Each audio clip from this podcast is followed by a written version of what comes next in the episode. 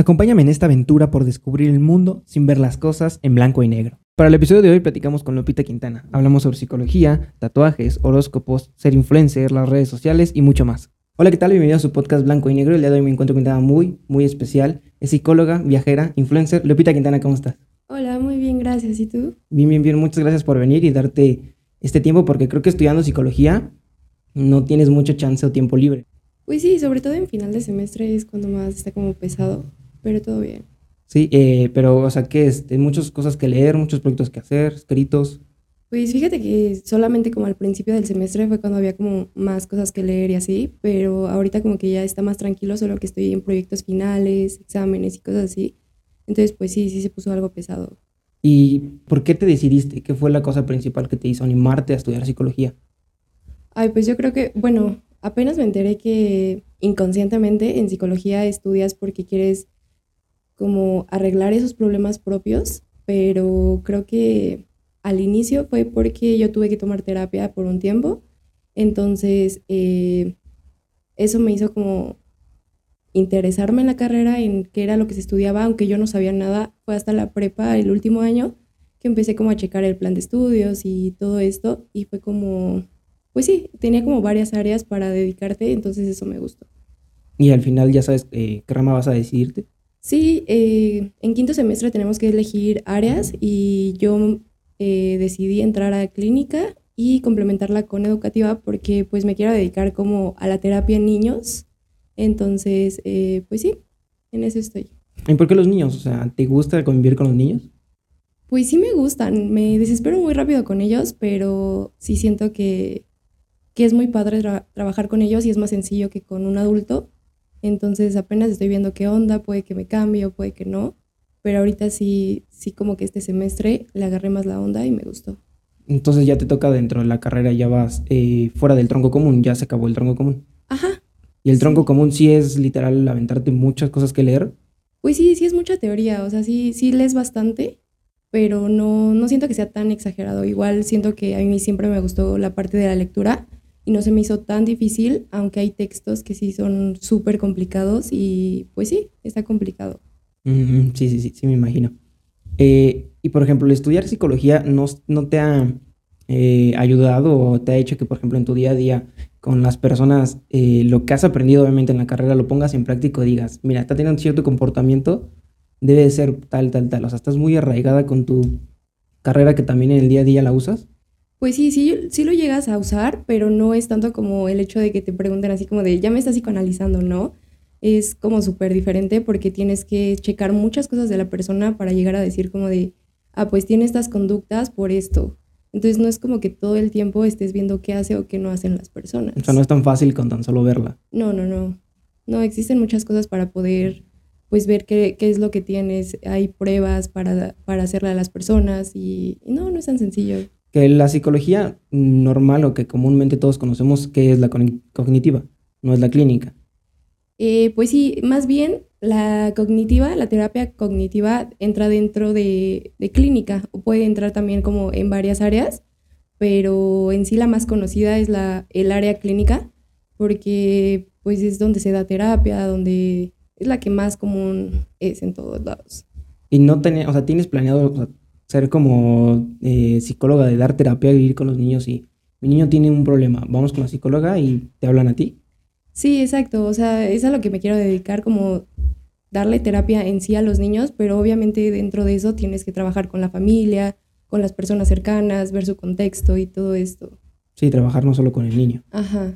Mm, y, por ejemplo, eh, otra cosa que te iba a preguntar es que creo que he escuchado mucho que los psicólogos dicen que son chismosos. O sea, creo que está esto de que si eres chismoso es porque te gusta estar psicología o al revés. Si es cierto, o sea, sí, es, sí dirías que a la mayoría, por ejemplo, de tus compañeros, si dices que como que sí les gusta un poquito el chisme. Pues sí, no, o sea, yo digo que también es como un mito de la psicología, pero a mí en lo personal sí me gusta el chisme y sí me gusta como estar escuchando a las personas hablar. Entonces, pues sí. ¿Y en tu vida diaria eres como la amiga que sí da consejos? Pues trato, aunque no tanto desde la perspectiva psicológica, es más como un consejo. Si me pides un consejo de amigos, pues adelante, pero así como ya meterte dentro de la terapia, pues obvio no, porque apenas estoy viendo qué onda y, y pues sí. Sí, sí, sí. Pues yo siento que sí es común que, lo haga, que uno lo hace, el dar los consejos, pero algo que también me he dado cuenta es que es muy complejo eh, que lo lleves tú a cabo. Creo que es muy sencillo que nosotros demos un consejo, el que alguien nos ponga un problema y decir, ah, mira, debías hacer esto. Cuando a nosotros mismos nos cuesta trabajo poder hacerlo. Eh, entonces, eh, yo siento que estudiar psicología es muy padre porque logras entender cómo es el que logras tomar decisiones, cómo son tus procesos mentales. ¿Es cierto esto? Pues sí, o sea, si entiendes como más como el hecho de tus actitudes, ¿no? De, ah, chance estoy haciendo esto por tal cosa, pero pues igual no, no es como tan sencillo tú mismo darte cuenta de los problemas que tienes. Es por eso que también en psicología eh, te dicen que si estás dando terapia, tienes que estar en terapia también para no quedarte como con todas estas cosas. Y... Sí, exacto. Creo que es un problema que el otro día estaba platicando con un amigo que dices, eh, el psicólogo tendrá que ir a un mismo psicólogo porque yo creo que debe ser cansado que todo el tiempo esté un psicólogo recibiendo problemas todos los días de diferentes personas y estárselo comiendo y no tener con quién sacarlo. Es complicado. Sí, exacto. Aparte no es como que no te involucres afectivamente con las personas. Puede llegar a pasar que con tus pacientes lo llegues a hacer y sí, aunque en la carrera te van enseñando como esta parte de saber dividir una cosa de otra, pues sí son muchos problemas con los que cargas y es necesario. Sí, creo que sí es necesario también, creo que todos deberíamos de ir, no, creo que está un poquito el estigma de que a veces si vas es porque tienes un problema mental o estás algo loco, ¿no? Pero creo que es muy bueno porque yo lo veo desde mi lado, que a veces eh, cosas que me pasan, en teoría podría contárselas a mis papás, ¿no? Pero no se las cuento porque tengo este temor de decir, ¿qué tal que los decepciono? ¿Qué tal que piensan algo de mí mal o no sé? Entonces no tengo esta libertad de abrirme como tal con esa persona, pero creo que ir con un psicólogo que sabes eh, que te está analizando y que te va a dar eh, una, por así decirlo, una solución, eh, es bueno platicarlo y abrirte con él. Creo que es mucho más sencillo porque tienes el, no tienes este miedo de decir, ay, ¿qué me va a decir esta persona? ¿Qué me va a juzgar? Aunque tienes razón en este sentido de que sí, si haces una relación, porque, como te digo, yo, yo, no, yo no personal, sí me es más fácil abrirme con una persona Mm, que no serían mis papás, por ejemplo, un psicólogo, sí sería fácil abrirme. Y pues obviamente le contaría todo, hasta lloraría tal vez. Y eso es que conoces a la persona en su sentido más profundo, conoces sus problemas principales y tienes que ayudarlo. Entonces, creo que es una gran labor el estudiar psicología. A mí en lo personal no me gustaría, porque siento que no podría con tantos problemas de las personas. Entonces, aparte, como, como estaba diciendo, que es leer mucho al principio, yo no soy fan de la lectura, entonces me costaría mucho. Pero aparte de leer, o sea, ¿qué es, qué es lo que vas viendo, por ejemplo, los primeros este, semestres? Es que, por ejemplo, del primer semestre al cuatro semestre dentro de la carrera en la UNAM, te enseñan como eh, materias de cada área, que son cinco áreas. Es la de clínica, educativa, organizacional, neurociencias y cognitiva conductual.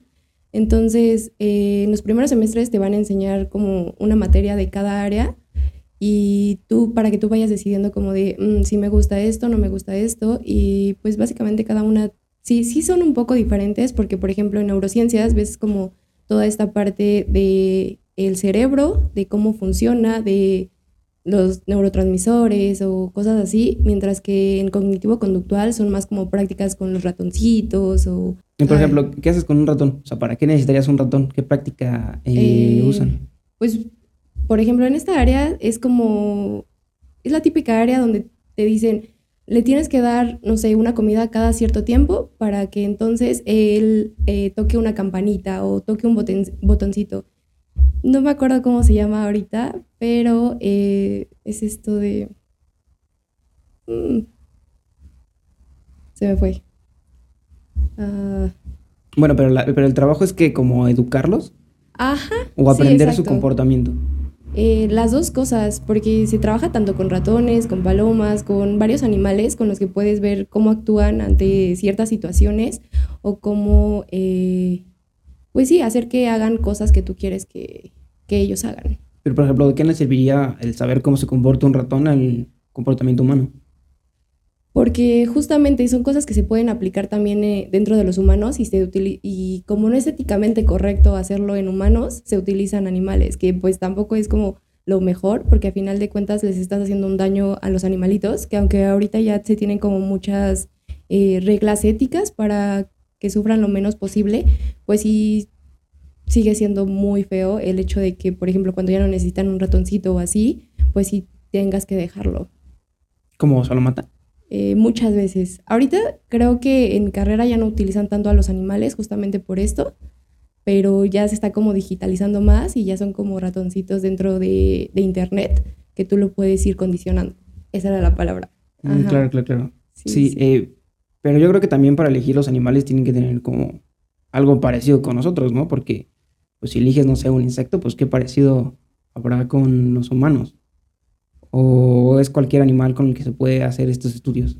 No, no, no. Según yo, o sea, hay ciertos animales los que puedes utilizar, que es lo, lo que te digo, lo más común es utilizar a ratones o palomas, que tienen como varias similitudes, aunque la verdad, eh, como no me gustó el área, no soy tan fan como de, de todas estas cosas y no le sé mucho, como que ya no continué eh, investigando de.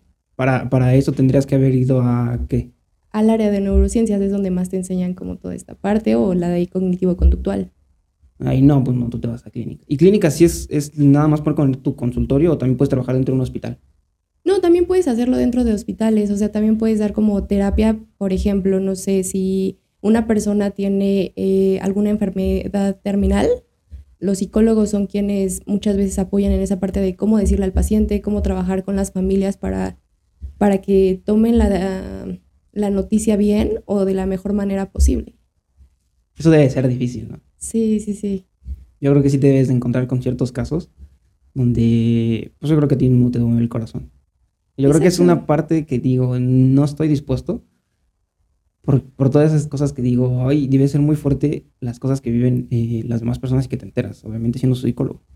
Pero quién sabe, porque igual yo al inicio de mi carrera estaba como en segundo semestre y yo estaba así de, es que no sé si es mi carrera, porque yo tengo un corazón de pollo y es como de cualquier cosa, es como de ya, llorando pero siento que igual en la carrera como que vas agarrando esa parte de, de saber cómo, eh, pues sí, ser como más fuerte ante las situaciones y saber cómo llevarlas. Sí, o sea, te, te enseñan mismo en la, carrera.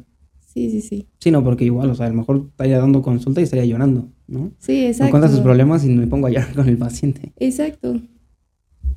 Y otra cosa que te quería preguntar es, eh, ¿cómo es que te organizas eh, para estudiar psicología, creo que más ahorita enfocado a lo de los principios de mes, porque tenías muchas lecturas y a final de semestre, ¿cómo, cómo te organizas tu tiempo y espacio? Porque eh, veo que realmente estás muy, muy activa, por ejemplo, en redes sociales, en TikTok, en Instagram. Básicamente diario estás subiendo un reel, un TikTok, un video o algo. O sea, ¿cómo tomas tu tiempo? Pues sí ha sido, todo un caso porque, por ejemplo, ahorita mis clases son mixtas, entonces estoy de que todo el día en la universidad y en este semestre me fue bien porque los viernes no tenía clases. Entonces, eh, dentro de esto, pude eh, organizarme para, no sé, un fin de semana, un día a la semana, hacer como muchos borradores de TikTok y es un día que dedico completamente a eso para poder subirlos poco a poco durante los días, porque si no, no es como que grave diario ni nada por el estilo. O sea, dedicas un día entero Ajá, muchas veces se te va todo el día entre que grabas como mil borradores de un solo video, entonces pues sí está pesado, pero igual al inicio no se me hacía más sencillo que ahorita en finales, ahorita ya casi no estoy como subiendo tantas cosas, justo porque estaba como concentrándome en todos los proyectos que tenía que entregar, informes y cosas así. ¿Y cómo, cómo les, o sea, subes, más bien primero, cómo decides qué, qué, qué grabar? O sea, ¿qué tomas en cuenta? O sea, ¿qué es lo que te gusta? para el poder elegir un video y decir, ah, voy a hacer yo este TikTok? Pues es que al inicio, o sea, cuando recién iniciaba a grabar TikToks, eh, tenía como otro tipo de contenido como diferente, o sea, era como más cosas de comedia y cosas así, pero poco a poco como que vas viendo también qué le gusta a la gente ver de tu perfil, porque si luego intentas cambiar ese contenido, muchas veces, muchas veces no te sale. Entonces, como que igual el algoritmo de TikTok te ayuda muchísimo porque te salen los videos como los que ves similarmente o los que eh, subes similarmente. Entonces es muy sencillo meterte y decir como de, ah, este audio me gustó para tal frase. Y entonces ya es como que lo guardas. Ahorita creo que ya como que ha tenido muchas eh, funciones nuevas TikTok. Entonces ya puedes guardar los videos y dejarlos así como de, ah, este lo voy a grabar después. Entonces seleccionas como los videos que quieres grabar y qué quieres poner y ya nada más grabas el audio y posteriormente yo los edito con la frase que tengo que poner. Y ya. Sí, exacto. Ah, o sea, está relativamente todo lo basas en TikTok.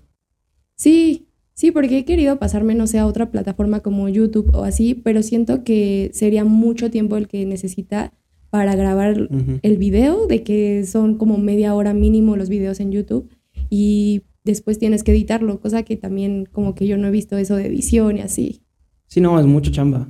y luego más, como dices, por ejemplo, estás ocupadísima y te puedes dedicar un día, editando un video no te lleva solo un día. Exacto, y no es tiempo que tenga, entonces sí, sí es complicado que, que llegue a pasarme para allá, pero yo creo que después, si tengo tiempo, sí quisiera hacerlo. Pero igual funciona, o sea, entonces tomas todo de inspiración y todo lo que te vas en TikTok, ya de TikTok ya lo vas repartiendo a las demás. Eh, sobre todo ahorita en Instagram, que es donde hay como un... Eh, sacaron como algo similar a TikTok, que son los Reels. Entonces, eh, pues sí, es un contenido similar al que subo en TikTok y en Instagram. Entonces no se me hace tan difícil por esa parte. ¿Y cuál te gusta más, Instagram o TikTok? Pues yo creo que TikTok en cuanto a ver los videos y estar como ahí, porque sí me puedo pasar de qué horas, por eso no me gusta también estar como tan metido en eso, porque sí es como que te atrapa la plataforma. Y en Instagram me ha funcionado un poquito más rápido, aunque subo menos contenido en Instagram, como que sí ha crecido bastante. Sí, es, es bien cierto, TikTok como que te envuelve, o sea, yo me he dado cuenta, yo no usaba TikTok, no porque no me gustara, o sea, yo decía, o sea, estoy consciente que si lo descargo me lo pongo a ver, voy a estar ahí metido tres horas fácil. Entonces yo no quería. Cuando empecé a hacer el podcast y empezamos a subir los clips, yo dije, bueno, por necesidad, pues voy a instalarlo, voy a... Ni siquiera sabía cómo usarlo. O sea, muchas de las cosas le dije, oye, Fernanda, a mi hermana, dije, oye, ¿cómo funcionan estas cosas? ¿Dónde le doy? ¿Cómo le edito? Entonces, desde ahí, poco a poco, mientras los iba subiendo, iba usando la plataforma, e iba, e iba, iba. Con que te quieras ver un solo video, y no sé cómo, o sea, abres la aplicación y te aparece un video que directamente te llama tu atención. ¿Cómo? No sé, no sé cuándo, nunca he visto como tres. Y ya desde ahí, y ahora me paso un montón de tiempo ahí viendo ya TikTok. No uso tanto eh, Reels, pero TikTok sí. Y no sé si te, te, pasa a ti que te aparezca como un video donde te dice que ya checaste que un tiempo estás en la pantalla. Eh, pues sí lo he visto y la verdad es que he bajado muchísimo desde que estábamos en pandemia, porque en pandemia sí era como que me pasaba horas. Pero ya entrando como al semestre en presencial, sí fue así como de, no, tengo que dejarlo. Y ahora es como de, pues chance un día voy a dedicar a ver nada más TikTok para poder sacar qué es lo que quiero grabar, pero ya no estar diario como ahí, eh, pues sí, viendo los videos, porque dices, voy a entrar cinco minutos y terminas ahí un montón de tiempo y pues sí, se te va, se te va el día. Bueno, que a ti te ayuda así verlo, porque pues ya tomas de inspiración, ¿no? Exacto. No es tanto como Nada más voy a verlo para perder tiempo, como uno normalmente sí lo hace. Pues a veces sí, porque eso es lo padre de esa plataforma y también como la desventaja, ¿no? Que como te muestra puro contenido que te interesa a ti, entonces pues obviamente puedes pasar y pasar tiempo. Sí, creo que ese fue su gran éxito. Igual en pandemia. No sé qué, qué, fue, pero sí tuvo un éxito muy, muy cañón. Y levantó mucho, porque antes era que era musical y ¿no? O algo así. Sí, exacto. Sí, de hecho yo lo empecé a utilizar desde que, eh, pues sí, era esta plataforma, pero no sé, yo tenía como unos 12 años y son videos que, que vi y fue como de, no, bórralos porque ¿qué es esto? Y, este, y ya después cuando empecé a tener como más, eh, más fama, fue que lo volví a utilizar pero sí fue todo un problema, porque me acuerdo que en la prepa, pues muchos eran así de, que subes TikToks, o sea, como que apenas estaba agarrando eh, fama y justo todos era como de, ¿por qué haces eso? O no sé. Y ya después cuando todos empezaron a subir y que fue la pandemia, fue como, pues todos haciendo contenido ahí, ya no era como de, ay, qué pena o así. Sí, se volvió normal. ¿Y qué, musical era que puro lip sync o hacían más cosas? No, también era como ahorita, o sea, había menos contenido, pero sí, casi todo era como de canciones o era comedia, cosas así. Sí, yo no me acuerdo de estar muy presente. Yo los pocos videos que llegué a ver era de personas haciendo lip sync, no era, no era otra cosa. Sí, era tipo Vine, que también eran como tipo cortos, Ah, es que era con videos más cortitos, ¿no? Sí, exacto. Creo que ahorita ya se puede que meter como media hora, como de 10 minutos o algo así, ¿no? ¿En dónde? ¿En TikTok? En TikTok. Sí, según yo ya alargaron el tiempo, no sé cuánto, pero sí ya, ya tiene como mucha duración, porque antes nada más eran creo que 30 segundos, un minuto. Sí, y en, en Instagram creo que es al revés, ahí sí te lo limitan como un minuto o un minuto y medio. Igual apenas lo volvieron a modificar, porque antes también era como súper cortitos, o sea, los reels tenían que ser muy cortos, los videos sí podían ser como más largos, o creo que tiene también como varias de que, eh, no sé, tiene varias modalidades Instagram, no he utilizado todos, pero sí, sí se puede. Sí, es que es difícil ya con tanto contenido, o sea, creo que llamar la atención de la persona que lo está viendo o de ti mismo es ves y te quedas ver los cinco segundos. Si te llamó la atención, te quedas. Si no, le sigues dando para abajo y vas a encontrar uno que si te quedes viendo. Entonces, tienes que hacerlo más corto y llamar la atención rápido. No sé si te pasa que eh, luego subes unos videos y dices, ay, de seguro este sí, este va muy bueno. No, yo le tengo fe, le trabajé un montón, siento que le va a pegar y todo. Y de la nada ves que tiene como bien poquito. Pero no pegan, porque real, o sea, yo lo intenté con videos más largos y no, como que la gente no se espera justamente porque son demasiado tiempo, entonces se queda como con los cortitos y de estar pasando, entonces también tiene como más visualizaciones si haces un, uno cortito y este, y como no sé cómo funciona bien el algoritmo, pero se supone que si se queda mucho tiempo en ese video la persona, se siguen contando las vistas. Entonces... Ah, o sea, por ejemplo, si duras 10 segundos y te quedas 30, cuenta como 3 vistas. Exacto. Ah, Entonces por eso eh, es que muchas veces se ven como muchas vistas en un video y tiene pocos likes. Mm. Sí. Claro, sí, sí debe de ser eso. ¿Y que normalmente los basas en cuánto tiempo? Eh, ¿De qué? ¿De hacerlos? Ajá. O sea, no, no, no. Es el video en sí, ¿cuánto tiempo te, pones de margen? ¿30 segundos, 10 segundos? Eh, pues en realidad veo como cuánto tiempo dura el audio, pero generalmente sí son como 15 segundos o 30 segundos máximo. Sí, no he hecho como videos más largos. Mm, y, por ejemplo, pones la música y le agregas algo más, por ejemplo, hashtag o algo, o sea, ¿cuál crees que sea como una clave que digas, eh, hacer tal cosa te va a ayudar a que tu video sí pegue, o sea, sí lo vea más gente? Pues yo creo que depende también de cada, eh, de cada plataforma y de cada persona qué es lo que le funciona, porque creo que lo que me funciona a mí no puede funcionarle a otras personas y viceversa, ¿no? Por ejemplo, eh, yo veía que mucho en TikTok se utilizaba este de For You Page o, o estos hashtags. Entonces, eh, pues sí, a mí me funcionaron y en algunos videos, no, no en todos. Digo, lo sigo utilizando porque así es como la manera en la que yo veo qué videos quiero subir o son como los identifico, porque muchas veces como tengo muchísimos borradores, no sé cuáles son los que ya edité y los que no. Entonces, ajá. Que creo que también es un problema con los borradores, ¿no? Porque solo se quedan en el teléfono. Sí, y está horrible porque luego hasta te da flojera estarlos eliminando. Por ejemplo, ahorita volvió a cambiar como la aplicación de TikTok de que editabas un video y antes se iba como a la, parte de arriba, ¿no? Entonces ya tenías como tus editados hasta la parte de arriba y los otros eh, se quedaban como abajo.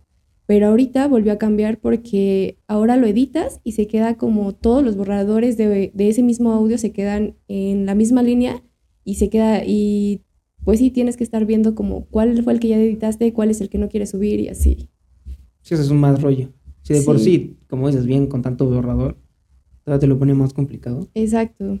Que también me he dado cuenta que TikTok se robó que lo de las historias de Instagram, ¿no? Eh, sí, o sea, siento que ahí traen como una pelea entre estos, porque algo había escuchado de que, por ejemplo, Instagram se robó las historias de Snapchat. Entonces, eh, como TikTok no quiso venderle a Instagram esta, esta plataforma, como que Instagram hizo lo de los Reels. Y entonces ahí como que traen una pelea entre, ok, te copio esto, tú me robas esto y así. Sí, porque ya creo que la mayoría de las aplicaciones, YouTube también ya lo copió con sus shorts. Saben que tiene tanto éxito y que toda la gente está pegada en TikTok por los videos cortos y ya todos lo están haciendo. O sea, Instagram ya lo hizo, YouTube ya lo hizo con sus shorts exactamente lo mismo. Solo le ponen como diferentes iconitos y cosas o diferente nombre, pero es exactamente lo mismo. No, y aparte es que siento que YouTube como que perdió mucho esta fama desde que TikTok se hizo más famoso. Porque pues antes sí, o sea, yo me acuerdo que, no sé, cuando yo tenía como unos 13 años, 14 años, YouTube era como lo más en ese tiempo y era como de estarte pasando viendo videos larguísimos. Y ya cuando empezó la pandemia, como que todo era TikTok. Sí, no sé, cómo fue que tuvo un auge, pero, pero bien, bien cañón. Sí, sí, sí. Y por ejemplo, ¿tú cuál fue el video que notaste que, o cuál fue el video que dijiste, ay, vi este, tuvo 30 millones? ¿O fue el video que más vistas tuvo y con el que sentiste que como que te empezaste a despegar e ir creciendo bien, bien, bien cañón? Pues no siento que me haya despegado con, con, e, con videos, pero por ejemplo en Instagram pegó mucho uno que tuvo como 5 millones. No recuerdo bien qué, qué fue lo que decía el video, pero era súper cortito, que yo decía así como de, ¿por qué esto pega y a lo que le pongo más esfuerzo no está? Y en TikTok creo que he tenido menos vistas, o sea, sí, sí ha sido como mayor en, en Instagram que en TikTok. O sea, tienes más videos mínimo, por ejemplo, subes uno y mínimo llegas a ¿cuántos? ¿En dónde? ¿En Instagram? En Instagram, en Instagram pues ahorita nada más volvió a bajar porque de repente hay temporadas en las que cualquier video que suba llega como de 100 mil vistas para arriba, pero ahorita estoy como en 30, o sea, como igual no he tenido tanto tiempo de estar subiendo historias o más videos o así, no he estado tan presente en esa red social, pues sí ha disminuido como a 30 mil, 20 mil. Es que sí es un problema, porque me he dado cuenta que, por ejemplo, las aplicaciones como que te premian, o o te castigan. O sea, si subes un video diario, como que van, van, van, van, y va siendo como constante o va subiendo. Pero si dejas de subir uno diario, o dejas de subir dos, tres días, el siguiente que ves, la mitad o menos de la mitad. O sea, tienes que ser muy constante y diario, diario, diario debes estar subiendo, porque si no, no te va a pegar nada. Sí, justo es lo que he estado haciendo en TikTok. Yo creo que, no sé, llevo como un año y medio subiendo de que un video diario mínimo para que no me deje como esa parte, porque sí ya me pasó. Igual también en Instagram, como que estuve un tiempo en el que incluso mis historias no se veían y así. Y pues nunca entendí por qué, pero apenas estoy como saliendo de ahí. Sí, de... siento que te castigan un poco. Sí, sí, sí. Por ejemplo, también vi que si no estoy mal, creo que una marca de cubrebocas cuando empezó la pandemia y de unos vapeadores te, como que te contrataron para publicidad o algo así, ¿no? Sí, los cubrebocas, por ejemplo, eh, pues fue un amigo de la prepa el que me dijo, también hace sudaderas como para la parte de, de las prepas, de vocacionales y así. Entonces sacó como este proyecto de pandemia y me dijo como de, oye, pues qué onda, eh, me puedes ayudar con unas fotos para esto y así. Y yo dije, bueno, va. Y de los babes, eh, pues sí, me contactaron, la marca me dijo así como de, oye, ¿qué onda? ¿Quieres este, que te mandemos producto y tú lo puedes promocionar y así? Y pues como era de las primeras colaboraciones que hacía yo así voladísima de, sí, claro que sí. ¿Y no te dio nervio o algo así? O sea, de creer que a lo mejor era algo raro, una estafa o no sé. Y pues no tanto, porque yo no tenía tanto que perder, o sea, real no, no, te, no me pidieron como dinero ni nada, simplemente fue como de, ah, pues este, mira, esta es nuestra página, si quieres puedes checarla y solamente necesitamos como tu dirección y necesitamos ver que, que seas mayor de edad y tener como un contrato, nada más lo firmas para saber que vas a subir tantas historias por tanto producto. Y ya fue como, eh, ¿cómo se dio? ¿Y si eran rigurosos? O sea, así como, si es como te dicen, o se escucha que quiero que digas esta palabra, no puedes decir tal palabra, o tienes que, eh, te dicen muy específico cómo subir la historia o el contenido, o era libertad total. Pues depende de la promoción, porque me tocó una colaboración que era, era de otro producto, no recuerdo bien, pero sí te mandaban así como las frases que tenías que decir y todo lo que tenías que decir para promocionarlo. Y hay otros en los que te dicen, no, pues solamente con que lo subas usándolo o no sé, con un video o algo así, eh, está perfecto. Sí, y es muchísimo más fácil así, ¿no? Sí. No tienes que esforzarte tanto. Sí, sí, sí, sí. Bueno, eso es, eso es, pues siento que eso es una motivación, ¿no? O sea, como tú dices, te emociona y, y dices, creo que va creciendo y va dando un poco de frutos. Sí, pues sí ha sido como algo bonito al inicio de que me empezaran como a contactar y así, pero pues también te das cuenta que hay como muchísimo dinero dentro de, eh, de redes sociales, entonces ves que muchas veces el trabajo que, que estás haciendo puede ser que va para más y no te estás dando cuenta, porque también como que no he tenido ese acompañamiento de quién me enseñe a qué se puede hacer con las redes sociales, cuánto puedes cobrar por tal cosa, qué es lo que te pueden dar o en qué te beneficia. Sí, porque creo que se basa que en tus métricas, ¿no? En tu alcance que tienes, Exacto. dependiendo de cada red social o lo que quieran, y se va cobrando distinto. Creo que es, historias es un precio, reels es otro precio, videos es otro precio y posts es otro precio. Entonces creo que Tú, dices, ah, pues tengo estas opciones, la que quieras, te puedo hacer esto, esto, esto y esto.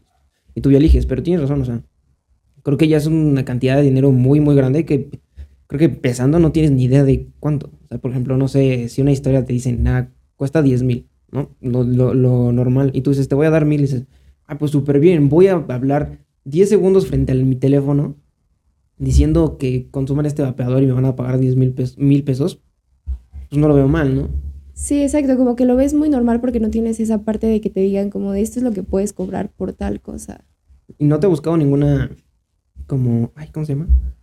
Eh, empresa de management o algo así? Pues, o sea, sí estuve como en tres, pero eran más como digitales, no era como que te dieran el, el acompañamiento personalizado, sino que más bien era, tenían como a varias personas y, este, y a eso se dedicaban, ¿no? Como a contactar eh, a los influencers con las marcas o con páginas para ver qué onda. Entonces te iban diciendo a ti, ay, tenemos esta campaña, ¿la quieres? Exacto. ¿Y si, te dieron varias o no? Pues no tanto, o sea, sí llegaron como dos o tres, pero no, no fueron muchísimas. Siento que, por ejemplo, si quieres como realmente tener como trabajo de ello, sí tienes que eh, estar con una persona que te enseñe cómo hacerlo y pues sí. Sí, o sea, estar acompañada. Ajá. Otra cosa que me di cuenta es que tienes como 16 tatuajes, ¿no? No, solamente tengo 6. Ay, pensé que... Ay, le puse 10 de más. Sí, sí, sí, solamente tengo 6. Y eso porque me lo, bueno, mi primer tatuaje lo, me lo hice en pandemia, justamente iba a cumplir 18 años y fue como de, ah, pues bueno, a ver qué se siente. O sea, no me lo hiciste por el... ¿Qué se siente? O sea, ¿cómo es? O sea, sí quería hacérmelo y, y fue raro porque yo al inicio era como de, yo no me voy a tatuar nada que no tenga como un significado bonito o algo así. Y ya entonces se dieron mis 18 años y fue como de, no, a ver, ¿qué hay en Pinterest? Entonces vi uno increíble y dije, ah, bueno, ese, con ese puedo empezar para ver qué se siente. Y ya después fue como de, pues lo que dicen, ¿no? De que una vez que te haces un tatuaje... Ya no paras. Exacto. Y sí, sí es bonito. Bueno, a mí sí me gusta estarme como haciendo tatuajes y sí quiero más, pero por ahorita estoy bien. ¿Y de los seis, cuál fue el que más te dolió? Eh, o bueno, más bien, ¿cómo fue la, primer, la experiencia del primer tatuaje? ¿Fuiste sola? ¿Te acompañaron? No, eh, el tatuador me tatuó en mi casa, o sea, también se iba a tatuar mi papá, entonces ahí estábamos los dos y aprovechamos y este, y pues sí, o sea, siento que yo me quedé como en shock de que, ok, se siente raro, no duele, pero sí un poquito, pero es una sensación muy extraña. ¿En dónde fue? En la muñeca. No pero creo que depende también en la zona, el grado de dolor. Se supone que entre más cercano está como al huesito es donde más te va a doler. Y sí me dolió, pero no tanto. Siento que casi, bueno, depende. Si, por ejemplo, te dan miedo las inyecciones o las agujas o algo así, pues sí ha de ser como más complicado que te lo hagas, ¿no? Pero si no, no es algo como que se sienta tan feo. Creo que es un dolor muy soportable. ¿Y fue, pero qué, fue muy grande? ¿O estuvo pequeñito? No, es muy chiquito. ¿Qué, ¿qué fue? O por final, ¿por qué te Es una lili. Bueno, creo que así se llama. Yo vi la flor en Pinterest y dije, ah, se ve bonita. Y después me dijeron, ah, esa es una lili. Y yo. Ya sabía. Ah, gracias, gracias. ¿Y de esos seis, alguno sí fue eh, que te lo tatuaste por algún significado en específico? ¿O nada más fue, me gusta igual, en Pinterest se ve bonito, lo quiero? Pues, por ejemplo, tengo uno que este que son como unas alas, porque me gustaba mucho un libro que hablaba sobre ángeles. Entonces, como que dije, ah, para ponerle un significado voy a hacerme este. Y también tengo uno que es... Eh, ah, se me olvidó el nombre. Es la constelación de cáncer, ajá. Entonces, eh, ese fue por mi signo y dije, bueno, me lo voy a hacer. Y me gustó mucho. Pero sí, como que no han tenido un significado como tal. Solamente es como de, ah, se ven bonitos.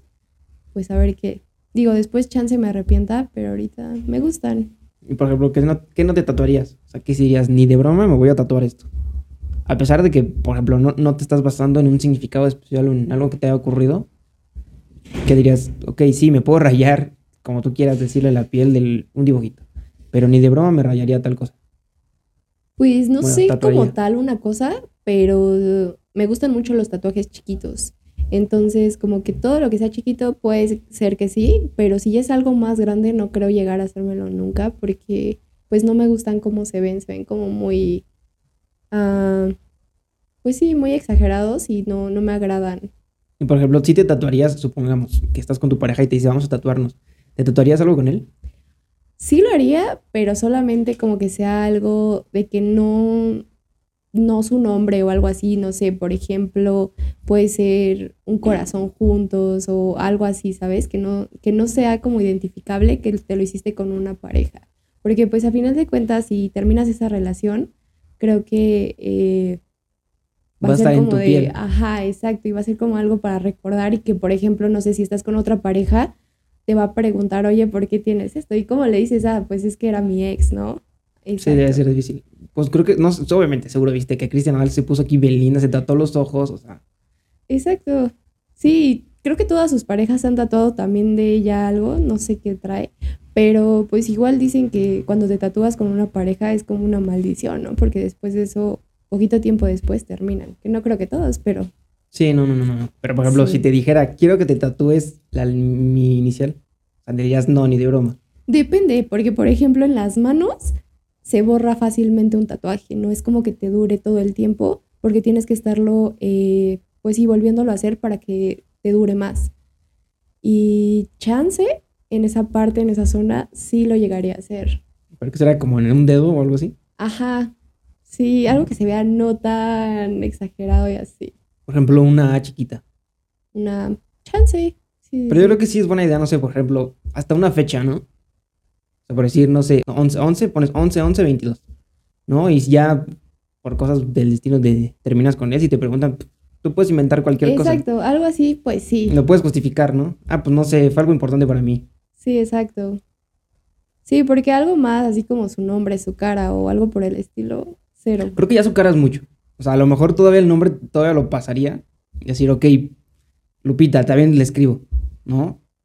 Pero, ya... que sí hay gente, ¿no? Que se tatúa como la cara de la persona o algo así.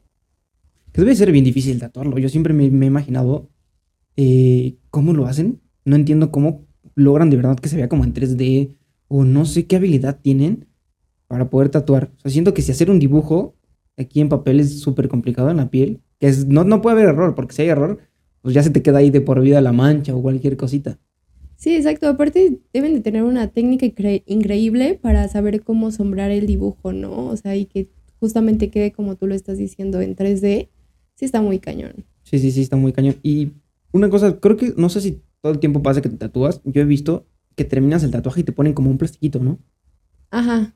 ¿Para qué es el plástico? O sea, ¿por qué te ponen eso? Pues es que, por ejemplo, si te lo ponen nada más en casos como que sea muy grande el tatuaje o que tú lo pidas o algo así, y es para que justamente cuando estés como, eh, no sé, si traes ropa o algo así, no, esté como rozando y vaya a, lastimarte. O, por ejemplo, hay unos parches, no recuerdo cómo se llaman, que te los pones y te ayuda a cicatrizar. Cicatrizar más rápido. O sea, que te quedas sensible. Sí, exacto. Sí, porque al final de cuentas es como una herida, o sea, te, estuvieron ahí haciendo y pues sí, muchas veces sí duele, muchas veces puede sangrar, puede o no sangrar, depende también eh, qué tan profundo fue la pigmentación y así. ¿Te salió sangre tiene uno? Eh, creo que muy poquita en uno que me hice en la pierna. Traigo como una serpiente, creo que es el más grande que tengo, entonces este, eh, pues sí fue poquito, sí me dolió algo, pero nada así muy exagerado. O sea, que podrías decir que el dolor del tatuaje es proporcional al tamaño. Sí, claro, y los detalles que tenga, porque por ejemplo, si lo quieres sombreado, sombreado todo, pues obviamente eh, te va a doler más, pero está raro porque al inicio cuando te empiezan a tatuar sí te duele bastante, pero como que tu piel va teniendo eh, como que se anestesia y ya te duele un poquito menos cuando va haciéndolo pero pues igual es una molestia que sigues sintiendo ahí, que fue lo que me pasó en los últimos tatuajes que me hice, porque me hice tres ese, en esa misma sesión. Entonces, eh, el último que me hizo fue el de la costilla y yo estaba así de, ya por favor déjame, pero como que ya era la desesperación de, de que estuviera haciéndomelo. ¿Y como cuánto tiempo se aventó? No fue tanto, o sea, fueron como unas dos horas y media entre los tres pero ni me imagino los que se tatúan así de que la espalda, así toda la espalda o cerca del huesito y que duran hasta tres, cuatro sesiones o más para que se los terminen porque justamente como si, si es algo de molestia y de dolor, pues sí se tardan muchísimo. Creo que algunos hasta como que se les cae la piel, ¿no? Como que cuando te quemas, te empiezas a pelar poquito. La verdad no los he visto. O sea, creo que solamente he visto como memes y así de que un tatuaje les queda mal y causa como reacción alérgica.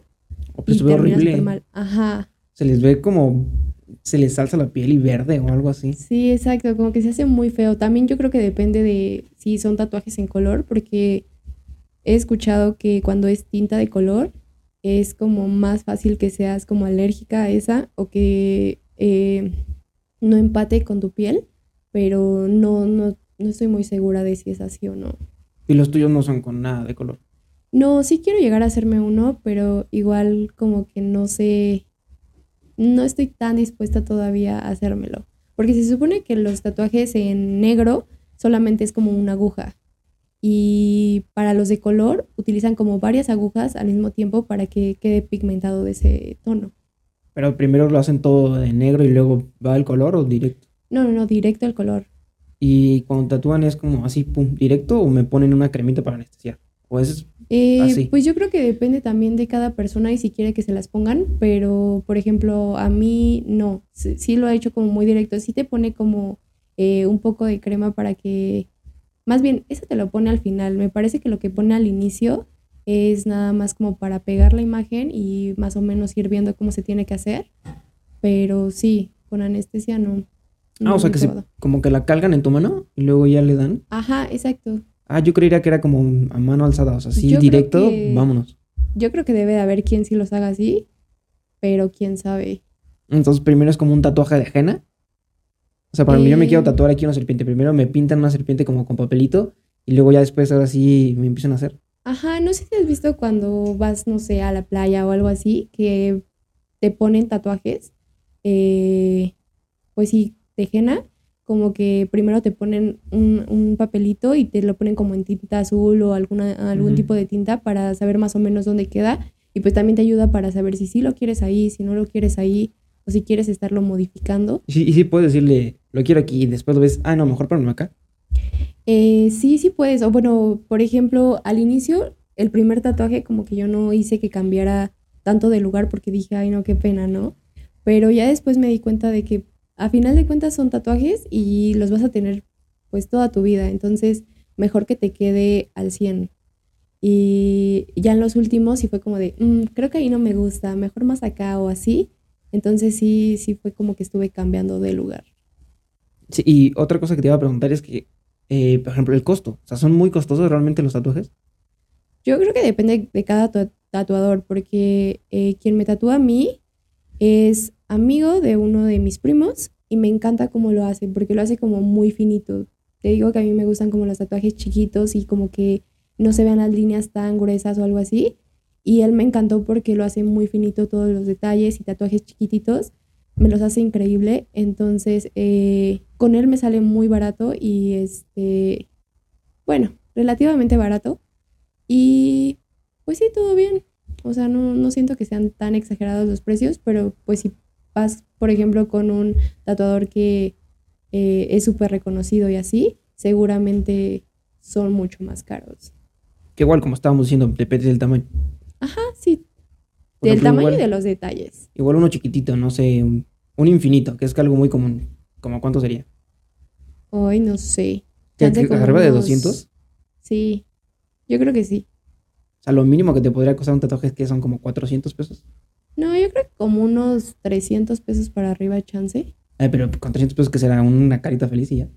Pues es que sí depende mucho de con quién vayas. Yo creo que cada quien tiene como sus precios porque pues también es todo un lío el tener que comprar las cosas para, eh, por ejemplo, creo que empapelan como toda esta parte de, de, la maquinita para hacer el tatuaje y así, porque tienen que tener eh, todas estas normas por cualquier cosa, ¿no? Por las enfermedades que se transmiten a través de, la sangre, de, las heridas y cosas así. Sí, creo que también es un gran peligro, porque creo que no te puedes tatuar en cualquier lugar porque la aguja, ¿no? Es el problema de la infección. Exacto. Y no sé si has investigado, te ha pasado que digas, me arrepiento de este tatuaje. De los seis que tienes, que son, no sé si relativamente pocos, decir, creo que este me hubiera gustado en el dedo, de plano ya no me gustó. Pues no es que no me guste, sí me gusta, pero me hice una frase que igual y la veo un poco innecesaria ya ahorita, pero este, pero pues no sé, chance y después la tapo con algo o, eh, o darle como un retoque para que se vea mejor y así. Sí, creo que también es una buena opción, ¿no? O sea, taparla, eh, creo que no sé, si te hiciste un infinito que te hicieran como otra cosa ahí mismo y ya poder cambiarlo. ¿Nunca has pensado en algún momento quererte quitar el tatuaje? O sea, así como con láser. No, y no lo veo como muy conveniente porque igual el láser te deja como la marca, entonces, este, pues no, no, no creo que convenga tanto quitártelo porque se va a quedar de todos modos, pero igual y taparlo con algo más que quieras, yo creo que está más padre. Sí, porque creo que igual duele, ¿no? Igual tienes que aventarte varias sesiones y sí, yo he visto los videos que están normal y hasta como que se te queda alzada la piel y todavía se alcanza a ver, o sea, no es como que quite de todo el tatuaje. Exacto, y aparte dicen que duelen muchísimo más el quitártelo que el hacértelo. Ajá. Yo sí no, no me animo a hacerme un tatuaje.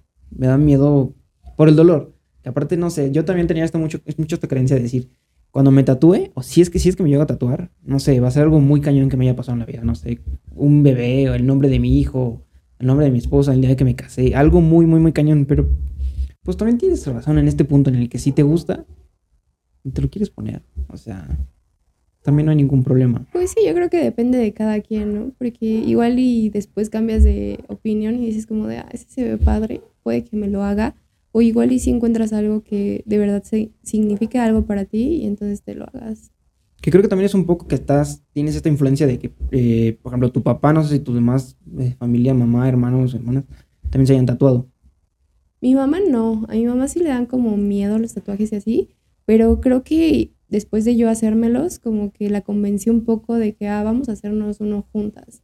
Y ahorita como que dice, sí, sí, me lo hago contigo, pero igual siento que antes eran como, ¿cómo vas a tener tatuajes? O eso es de gente que no, y así, ¿no? Creo que está la típica frase, no pareces carcelero o algo así. Exacto, tatúate cuando vivas solo, o algo así, ¿no? Entonces, eh, siento que ahorita ya se está quitando como mucho esa creencia y está padre porque incluso en los trabajos pues ya no importa tanto el hecho de que estés tatuado o no. Sí, antes creo que sí era un gran problema. Creo que hasta como requisito venía, ¿no? O sea, no venir con tatuajes. Hasta se decía que no podías donar sangre o a perder. Creo que yo también crecía mucho con esta idea de si te perforas, o sea, tan solo no solo el tatuaje, o sea, decía, si te perforas ya no puedes donar nunca sangre, nunca puedes donar ningún órgano. Y yo nací, bueno, no nací, crecí con este miedo de nunca me voy a perforar nada porque pues ya voy a dejar de ayudar o ser funcional para cualquier otra cosa. Cuando ya ven la realidad, no. Exacto, según yo, solamente te piden como de que no te hayas tatuado en el último año para poder donar sangre o, o así. Pero, ajá. Y también creo que tienes perforaciones, ¿no? Eh, sí, pero tengo muy poquitas. ¿Es así que dos? Eh, pues nada más tengo en la oreja, que no sé si cuenten como perforaciones, porque pues X, pero sí, tengo dos y dos, bueno, tres y tres en cada oreja y tengo la del ombligo. Uy, ¿esa no duele? No, fue la que menos me dolió. Creo que tardó muchísimo más tiempo en sanar la de las orejas porque, no sé, como que mi piel no empata tanto, pero sí, no fue tan pesado. ¿Duele más la de los oídos? Bueno, las orejas. No, no me dolió tanto porque, pues sí, es piel que no tiene como eh, cartílago y así. Entonces solamente es muy fácil que te la hagan. Pero tengo una amiga que igual tiene como varias en la oreja y sí, en las zonas que son como más duras de la oreja, sí duele como muchísimo más. ¿Y no te resulta, por ejemplo, a veces molesto el del ombligo? O si todo el tiempo lo eh. tienes. Porque creo que si no te lo, no, no te lo pones, aunque sea chiquito, se cierra. Sí, según yo, ya cuando empieza a cicatrizar es como más difícil que, que se cierre, pero igual yo siempre lo traigo. Creo que sí era como incómodo en los primeros meses de que me lo hice, pero ya después muy normal. Ya no, no, no, no sientes molestia ni nada. no, todo bien.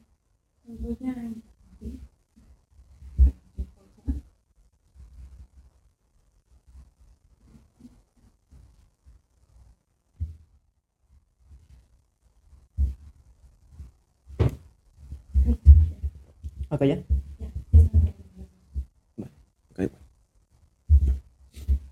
Y nos conocimos en sexto. Y yo pocas veces te vi que realmente estabas sentada afuera de los salones y vi que eras muy tímida. O sea, muchas veces me dieron ganas de, ir contigo a hablar y dije, no sé, como que se ve medio rara, tímida y muchas veces también exponías y todo y te, te sentías nerviosa o te veías nerviosa y decía, pues sí, yo también me pongo nervioso. Pero no sé, siento que eres muy eh, tímida cuando uno pensaría que es lo contrario. Viéndote, por ejemplo, si te conozco solo de redes sociales, diría, esta niña debe hablar y hacer un montón de cosas. Pero no, o sea, ¿por qué, crees que sea, que, te, sea muy tímida? O sea, te dan nervios muchas cosas, no te gusta hablar con, con la gente, te estresa ver mucha gente. Pues muchas cosas, o sea, siento que igual lo que me estás diciendo ahora que entré a presencial, me lo dijeron un montón de personas de, no, yo pensaba que era súper extrovertida y que no sé qué yo. No, o sea, soy muy, muy penosa, pero más bien es el hecho de que al inicio yo no puedo hablar con las personas. Si las personas se acercan a mí, siento que igual como que intento hacerles plática y así, pero yo de acercarme a alguien como que no me da, sí soy muy penosa y poco a poco pues ya agarro confianza y así, y platico súper bien con la gente, pero de inicio eh, no sé, hay algo que, no me deja así como acercarme con toda la seguridad del mundo a las personas, porque pues no sé de qué platicarles o, o qué onda, entonces pues sí, se me hace un poco complicado convivir con la gente, pero sí me gusta, o sea, me gusta mucho que eh, la gente se acerque a mí porque es mucho más sencillo. O sea, sí te, no te acercas a las personas por pena nada más. O sea, no es porque tengas algún problema con esa persona o algo así, sino solo es por pena. Exacto, sí, como que no puedo acercarme y decirle como de hola, vamos a platicar o algo así, ¿no? Espero a que la gente me hable y es como de bueno, así sí. Y por ejemplo, cuando es un, no sé, si te pasa, por ejemplo, que ves a un niño que te gusta, ¿tampoco vas? no, no. O sea, todo el tiempo te quedas con él algún día que venga conmigo. Pues sí, o sea, que se acerque o así, pero yo de acercarme a una persona creo que muy rara vez lo, lo he hecho porque no sé cómo hacerle. Aparte, no sé, siento que eh, me delata completamente cuando me pongo nerviosa porque me pongo toda roja. Igual si me acercara como a alguien que me gusta o algo por el estilo, pues sí, va a ser súper evidente. O sea, entonces, de plano, aunque te, aunque te guste, ¿no? ¿No te acercarías? Igual por mensaje me animaría como de un hola o algo así, ¿no? Y que se empiece a dar como un poquito esa facilidad de hablar con la persona y ya que se acerque como la persona a mí, pues sí. Pero yo de una, muy rara vez, creo que, no sé, dos máximo me han pasado eh, en toda la vida de que yo me haya acercado. Pero, pero de todos modos, si le mandas mensaje va a llegar un punto en el que pues vas a tener que verlo. Sí, pues sí, pero ya es más fácil que la persona se acerque a ti y te empiece a hacer plática y es como de, ah, bueno, si me haces plática yo te empiezo como a contar más cosas y, y todo. Pero sí siento que tardo como mucho tiempo en agarrar confianza a las personas y que eh, pues sí, como que pueda abrirme más. Sí, no es que sea cerrada, solo es como que te cuesta un poquito. yo también, yo también siento que soy un poco, eh, yo muchas veces le decía a mi hermana, ella es todo lo contrario, creo que me parezco un poco a ti, a nosotros, porque ella habla, creo que toda mi familia, o sea, estás en la fila y se pone a hablar con el señor de enfrente. ¿Cómo lo hacen? No lo sé. Le digo, no tengo idea de cómo lo hacen, que pueden platicar con toda la gente. Y yo muchas veces le decía a mi hermana, no sé cómo tienes esta habilidad que te envidio, de que llegas a cualquier lado a la, al primer día de clases en un año escuela nueva, año nuevo, con personas que no tienes idea de quiénes son. Y fácilmente puedes hacer amigos. Digo, a mí me cuesta un montón. O sea, yo soy de las personas que el primer, la primera semana fácil no le habla a nadie. Más que son de las que se acercan a mí y me dicen, ay, ¿cómo estás? O tal cosa, ¿no? Y me dice, se utiliza cualquier pretexto. Y me digo, sí, sí entiendo que con cualquier pretexto puedes hablarle, pero no sé, soy cerrada. No es que me sea tan penoso, pero yo sí soy muy cerrado. Entonces, eh, yo intento a veces hablar con la gente. De hecho, el primer, la primera vez que fui a la prepa, yo iba con esta idea. O sea, me dijo, tienes que hablarle a alguien. Y dije, sí, voy a hablarle. Voy a hablarle a alguien, voy a hablarle a alguien. Y literal, o sea, fue mucha suerte que tuve porque entré a las 7. Tenía primer día de educación física. Entonces ya pasé, mostré mi credencial y una niña que estaba atrás de mí, que entró literal atrásito, dijo, eh, ¿sabe dónde está el gimnasio? Y yo iba para allá. Y le dije, ah, yo sé, te acompaño. Y dije, ya, cuando menos ya hablé con él. Y casualmente, todavía muchísima más suerte, eh, era del mismo grupo. Entonces, desde ahí, y ya de ahí eh, nos juntamos, estuvimos juntos, y ella fue la que estuvo haciendo más plática, más plática, y fue la que como que hizo el grupito de amigos. Yo nada más estaba ahí. No sé si te pasa que solito sientes que llega o a veces dices, no sé cómo, cómo fuimos amigos. Pues es que está bonito eso, ¿no? De que te adopten. O sea, yo creo que eso de que un extrovertido adopta a un introvertido sí es real, porque pues sí me ha pasado muchas veces. Digo, sí, ahorita como que soy más abierta a hablar con la gente, o por lo menos este semestre como que empecé a intentarlo más, porque eh, antes de, de pandemia yo estaba así paniqueadísima por el hecho de entrar a presenciales y no conocer a nadie. Yo dije así como de, ¿cómo va a hablar con la gente?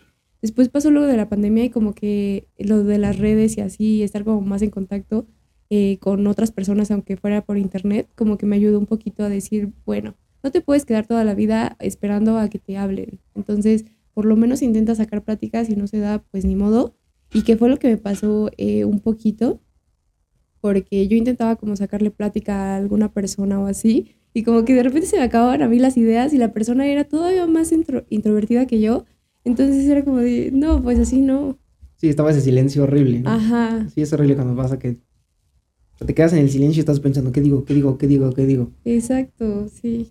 Sí, a mí, a mí me pasa, sí, también, la verdad. Y sí es bastante eh, complicado y feo que te quedes ese, ese silencio. ¿No? Pero, por ejemplo, algo que me gusta a mí y me he dado cuenta es que sí me gusta mucho platicar con las, las personas. Entonces, me gusta conocerlas porque siento que cualquier persona tiene algo importante que decir y, o sea, es muy interesante. Entonces siempre me gusta hablar con las, con las personas, pero sí, también me han dicho que soy como algo cerrado. Hasta creo que una niña me dijo que era como grosero, que nada más le dije buenos días, ah, sí, buenos días. No, pero, eh, por ejemplo, cuando eres introvertida, es introvertida en todos los sentidos, o sea, todo el tiempo con todo, o sea, hasta en tus relaciones, por decirlo así. O si eres como que agarra confianza y eres extremadamente abierta, platicas de todo, te ríes, este, te burlas, eh, eres muy amorosa.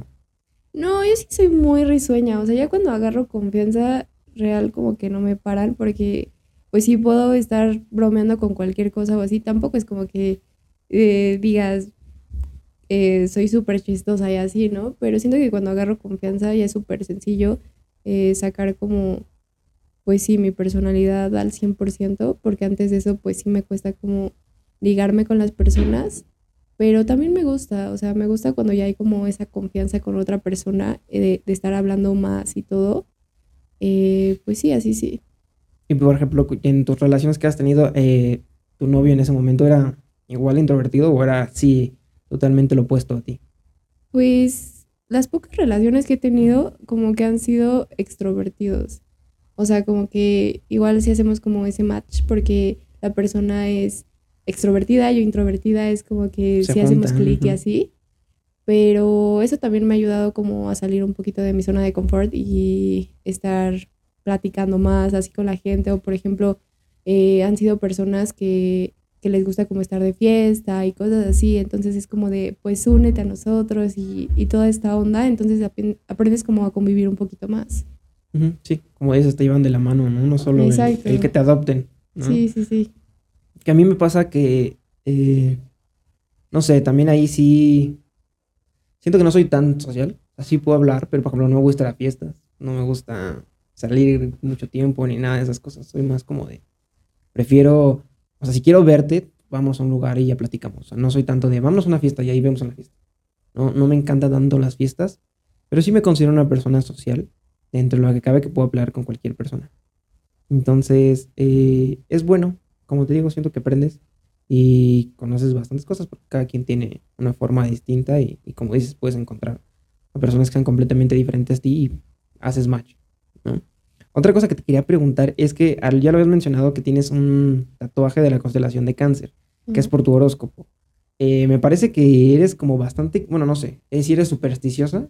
No sé si eso de los horóscopos entra en superstición, porque creo que sí, sí eres como, siento que eres como de las vibras de, de ese tipo de cosas, de eh, oler incienso y como hasta meditar, esas cosas.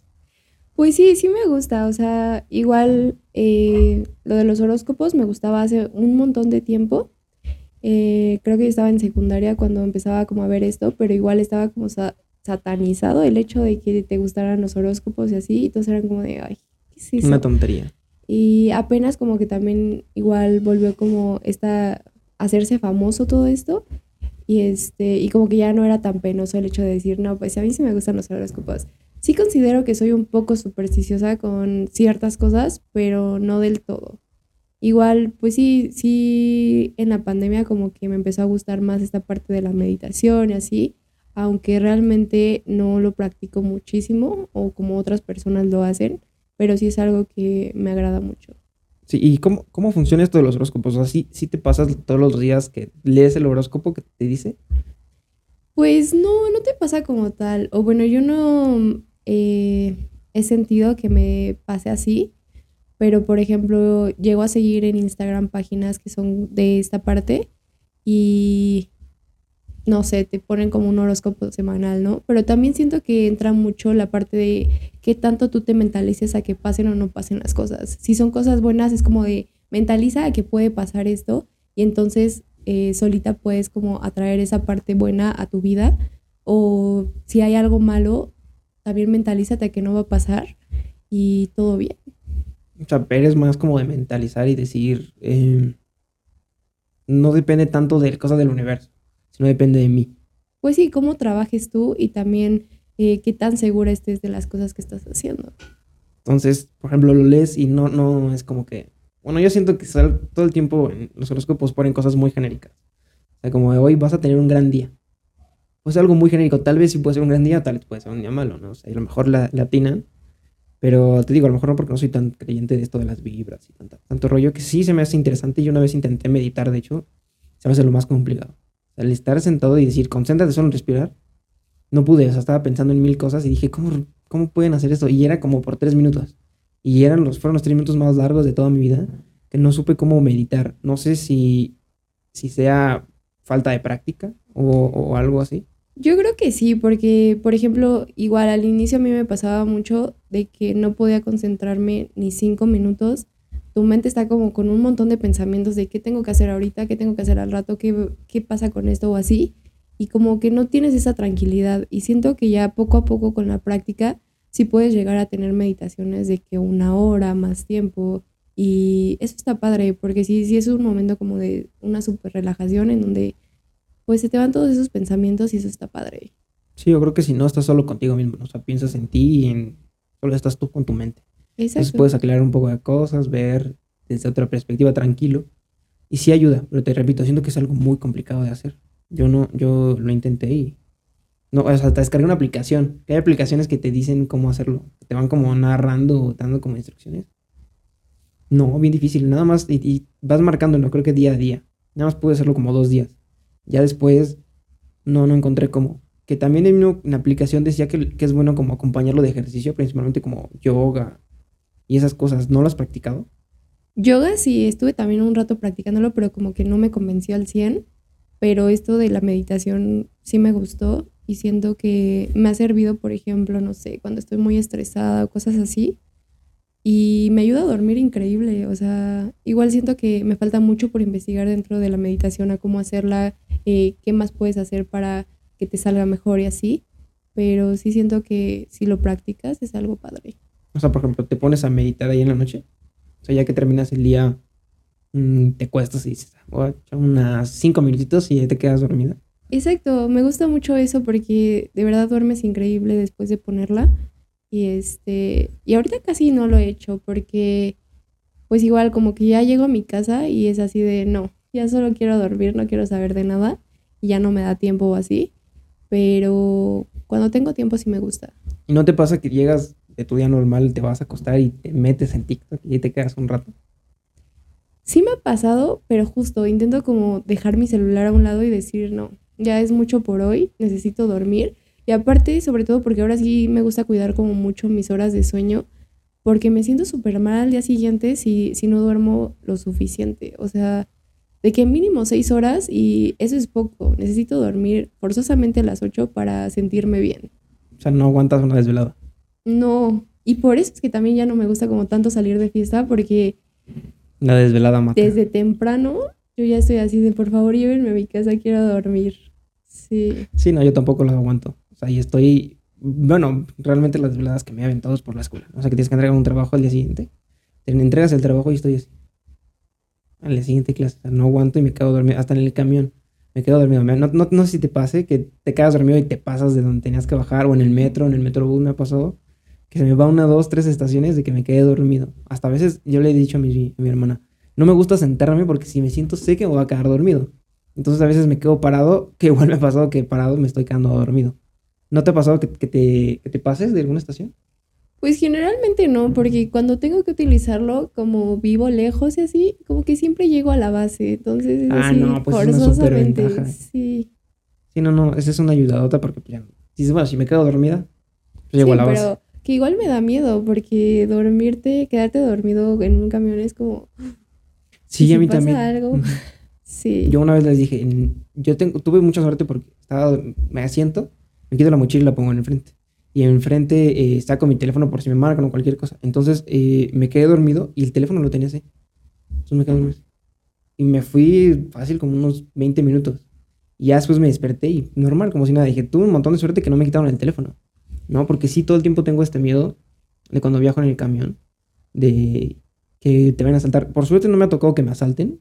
No, no, no he visto tampoco a alguien que han asaltado. O sea, nunca he visto un asalto. Espero que así siga. No te, no, no, no te han este, asaltado a ti. No, nunca. También siento que tengo un montón de suerte para eso, suerte, sí, porque, claro. pues sí, siento que igual me he expuesto como a situaciones que no debería y aún así como que todo bien. Entonces sí, sí agradezco que todo haya salido. Sí, es suerte, ¿no? Que a pesar, no sé, también vi, vi que eh, has viajado a varios países. ¿No te pasó en ninguna de esas veces cuando viajabas? Que miedo de que pasara algo raro.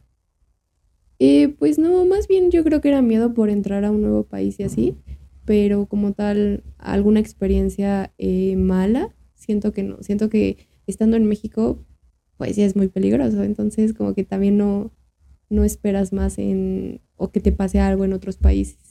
Sí, ¿no? Como que ya traemos esta mentalidad de ser precavidos. Porque Exacto, dices, puede pasar en cualquier momento. sí, sí, sí. Y cuando fuiste, eh, fuiste que a Estados Unidos, que fue a Los Ángeles, Chicago y Colombia, ¿no? Eh, sí, em, estuve también en Florida, pero no sé, Estados Unidos como que no me convence. ¿por qué? O sea, por ejemplo, ¿qué, qué diferencia notaste grande, grande que dices? Eh, lo primero que noté fue tal cosa entre Estados Unidos y México.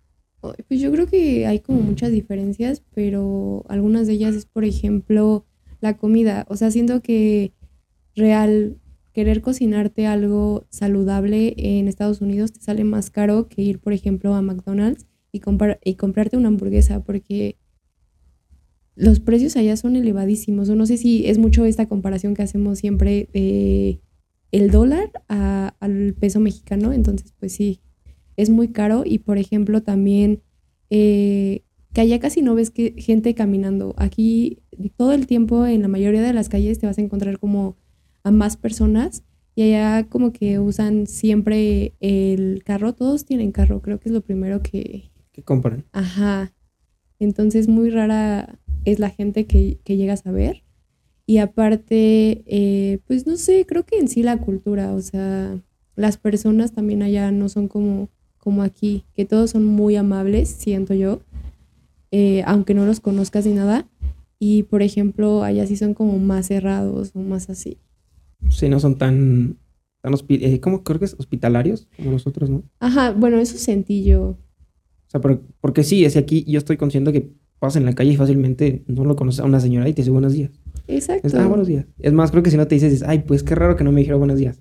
O que le dices buenos días y no te contesta, dices, ay, qué grosero, no me contestó el buenos días. Sí, sí, Sí, sí, sí, somos muy, como muy apegados, no sé, sentimentales. Sí, eso, eso siento que está muy bonito de nuestra cultura, porque allá igual, no sé si es mi, percep- mi percepción de que, por ejemplo, cuando eres adolescente, tus papás en Estados Unidos ya te quieren así como Adiós. luego, luego, ajá, y aquí es como de las familias muégano, ¿no? De que siempre juntos y así.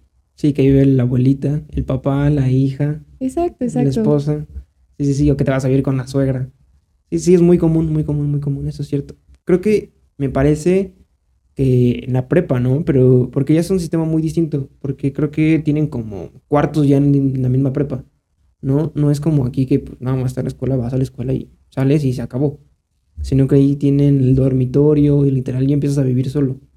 Sí, como que desde muy chiquitos ya es así de, ya vete, ahí ve tú cómo le haces y así. Entonces eso también no, no está como muy padre, porque siento que pues finalmente son adolescentes, que todavía no terminan como de ver toda esta onda y el hecho de que lo hagan no está padre. Pero también en nuestra cultura, pues no está normal el hecho de que eh, todo el tiempo quieran que se queden, ¿no? Sí, o sea, creo que están los dos extremos. Exacto, como que no hay algo a la mitad de eso.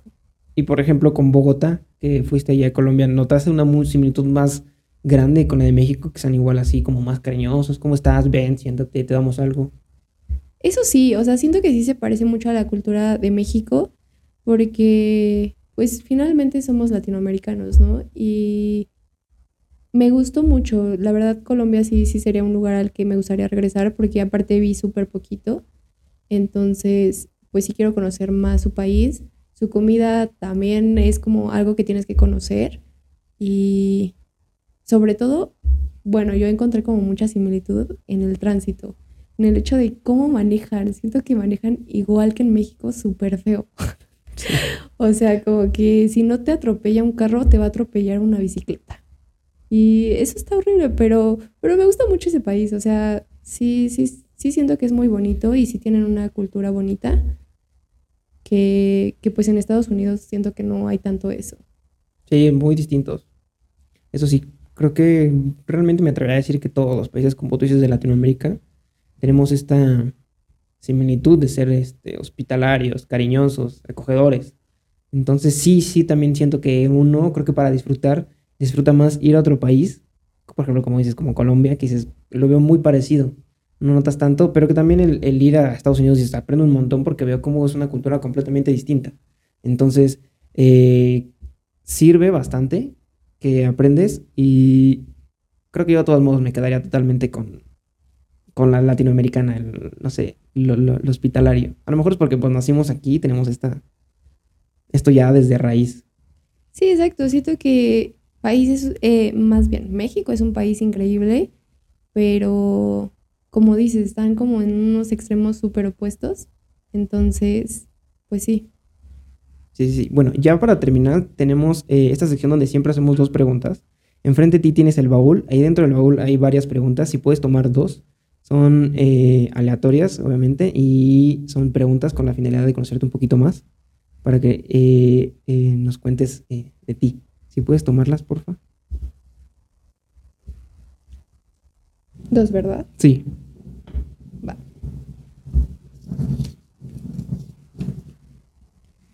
¿Qué es lo más loco que has hecho por amor? Uy, yo creo que es una pregunta difícil porque siento que Em, no me he enamorado por completo. O sea, no siento que haya tenido como esta parte tan bonita como para hacer algo loco por amor. Entonces, igual, eh, en las experiencias que he tenido, creo que lo más... no, creo que todavía no ha llegado a esa parte. Siento que todavía me falta mucho por conocer y que sí me atrevería a ser una persona que haga muchas cosas por amor, pero que no ha llegado como esa persona que diga como de, me hace sentir lo suficiente como para querer hacerlo. O sea, nada más ha sido relaciones muy pequeñas. Pues sí, en realidad sí ha sido como muy X mis relaciones y sobre todo porque siento que no tenía como esta madurez eh, en ese momento y apenas estaba como conociendo toda esta parte. Entonces, ajá.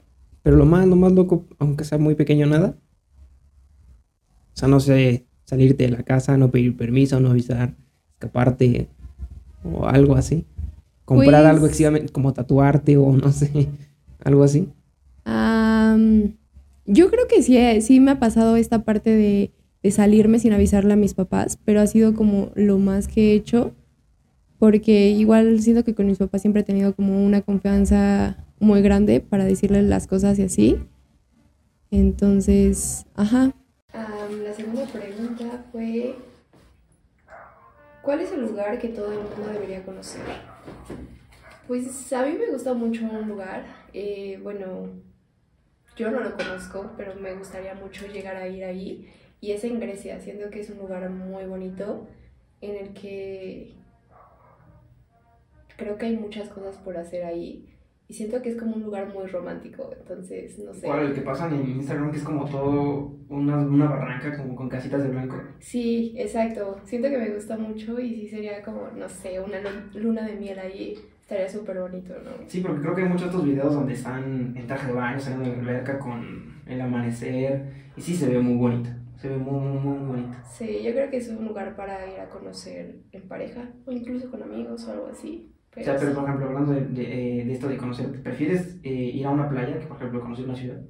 O sea, 100% preferirías ir, no sé, a Tailandia, ¿no? Eh, que, por ejemplo, a Nueva York. Pues es que sí me gusta la playa, siento que te da como esta parte de tranquilidad, como muy bonito que no tiene la ciudad, pero siento que también influye mucho que vivimos en una ciudad y que real la vida aquí es muy, muy rápida y no sé, lo utilizas como para vacacionar, ir a la playa, sí, pero no sé, igual y le preguntas a alguien que, que está en una playa y te va a decir 100% no, la ciudad. Sí, sí nos pasa mucho yo también lo he dicho que es muy estresante, muy cansado vivir en la ciudad. O sea, una vez fuimos nosotros de viaje a Guadalajara, que también es una otra ciudad, pero no es igual de grande que acá y, por ejemplo, los domingos no sé nada. Está todo cerrado y dedican el día entero a descansar. Y dije, ojalá pudiéramos hacer eso aquí. Aquí el domingo encuentras todo. Hay mercados, hay restaurantes, hay plazas, hay cine, hay cualquier cosa, todo está abierto. Aquí todo, todo, y hay, todo el tiempo hay algo que hacer. Entonces sí, creo que tienes razón en esto, de sentido de que si eres de la ciudad, prefieres eh, algo natural o despejado para acá. Pero si eres del revés, prefieres una ciudad. Sí, porque aparte siento que en Ciudad de México es súper pesada la vida, o sea, como que se te va el día rapidísimo y te vas, no sé, de vacaciones y de verdad lo disfrutas un montón. Que estar aquí todo el tiempo es ir de allá para acá y aviéntate un montón de tiempo en el tráfico. Sí, exacto, aunque quieras salir y ir a hacer varias cosas aquí en una ciudad, los fines de semana en familia o con pareja o solo con amigos, igual, todo el tiempo que te tardas en llegar, o sea, yo creo que pierdes fácil este, como unas dos horas o tres horas al día. Sea transporte público, sea carro, es igual de estresante en las dos, en las dos este, formas de, sí, moverse a la ciudad. Sí, es muy estresante la ciudad. Por eso hay que, hay que irnos mejor a la playa. Definitivamente. Aunque quién sabe, igual siento que no soportaría tanto calor, a pesar de que soy team calor. No, no sé, como que me estresa mucho sentir así todo el tiempo. Sí, sofoca. Yo también estoy sofocando porque voy a la Y cuando entro a un restaurante me digo, ay, por Sí, exacto. El aire acondicionado. Es más, los mosquitos de la noche. Sí, está cañón. Y de por sí los mosquitos sí, estoy súper peleada con ellos porque siempre que me pican es como, no sé si soy alérgica o algo por el estilo, pero siempre... Sí, no, te hacen una roncha horrible. Aja. Sí, me pican bien feo. Me pican creo que en el ojo, en el dedo, en las dedo del pie en las manos, aquí, o sea, en todas partes te pican y es bien incómodo porque estás rasque, rasque, rasque, rasque. Yo desde la noche eh, estoy dormido, me pican y está tan me que así, hago así con la pierna, así para Sí, exacto, es horrible. Y a mí, te da, o sea, no sé, pero se me queda como tipo un moretón. Entonces. Mm. Sí, yo también cuando me rasco mucho me sale como una costra y hasta sangre. Sí, sí, sí. Bueno, muchas gracias por venir. Eh, espero que hayas disfrutado tanto como yo. Estuvo muy buena la plática. Ojalá eh, puedas regresar. Eh, no sé si quieras añadir algo más, decirnos algo más, algo que vayas a hacer, cualquier otra cosa. No, todo muy bien, gracias. Muchísimas gracias por invitarme a este proyecto que se me hace algo muy bonito. Nunca había estado antes en un lugar así y creo que fue una experiencia muy padre. Entonces, gracias. Si te gustó el episodio, compártelo y califícalo. Puedes encontrarlo en todas las aplicaciones de audio y suscríbete en YouTube. Lo encuentras como blanco y negro con Carlos Soto. No te olvides de seguirme en mi Instagram. Estoy como Carlos E-Soto, donde encontrarás más contenido. Muchas gracias por seguirme. Nos vemos en un siguiente episodio. Bye.